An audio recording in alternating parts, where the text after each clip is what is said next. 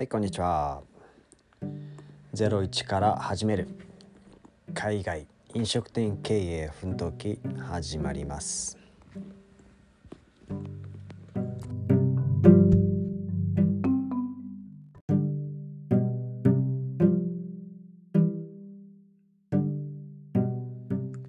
はい今日は、えー僕が一番欠けてるもの。ひょっとしたら結果を出してる人と出してない人の大きな差ということを考えた時にまず最初に挙げられるのは行動というキーワードではないでしょうか。僕も過去を振り返って今でもそうなんですけれども絶対的な行動の量っていうのが本当に少ないし頭でいっぱい考えていてもそれを行動に落として動こうと思った時にすごくブレーキがかかったりとか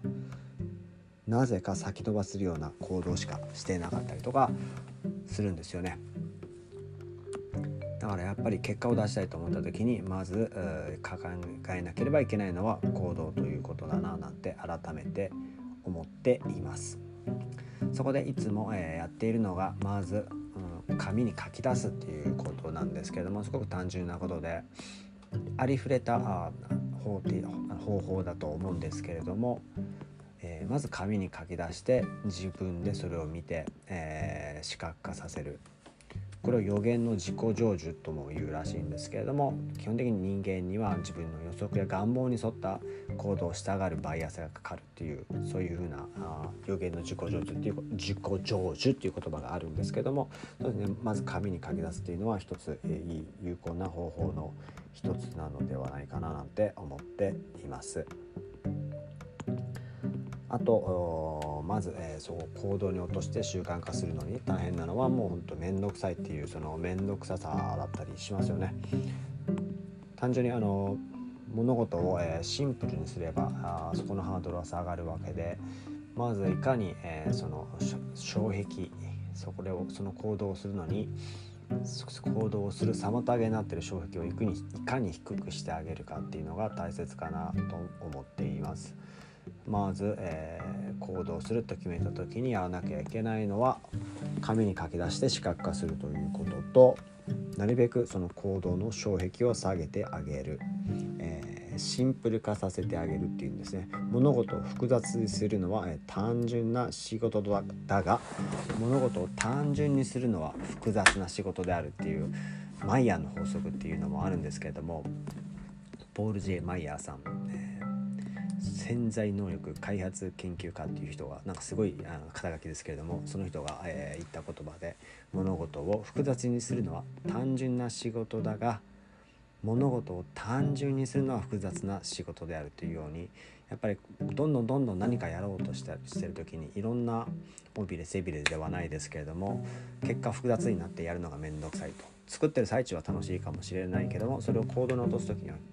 意外に大変だっていうことがあったりするんですけどもいかに物事を、えー減らして、えー物事を単純化させるかそう単純化させるまでがすごく大変だと思うんですけれどもそれをやった後続きやすいし取り掛かる作業はすぐできるっていう風な、えーあの利点があったりします。どんな仕事もあとそれに関わる話で、えーどんな仕事も、えー手順の数の2乗に匹敵して複雑になるこれを複雑性の法則複雑性の法則っていうんですけども読んで字のごとく複雑な法則ですよねどんな仕事も手順が123って増えればそれにかける2でどんどん複雑になっていくっていう、えーそんな法則もあるぐらいなのでやっぱり手数や手順極力減らして極力すぐ行動に結びつけるように、え考えていきたいものだと思っています。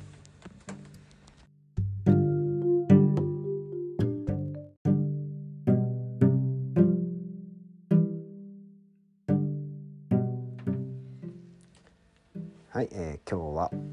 行動に落とし込むというテーマで話をしました。行動に落とし込む上で一番大切だなと思っていることは紙に書き出して視覚化するということとその行動に移る際に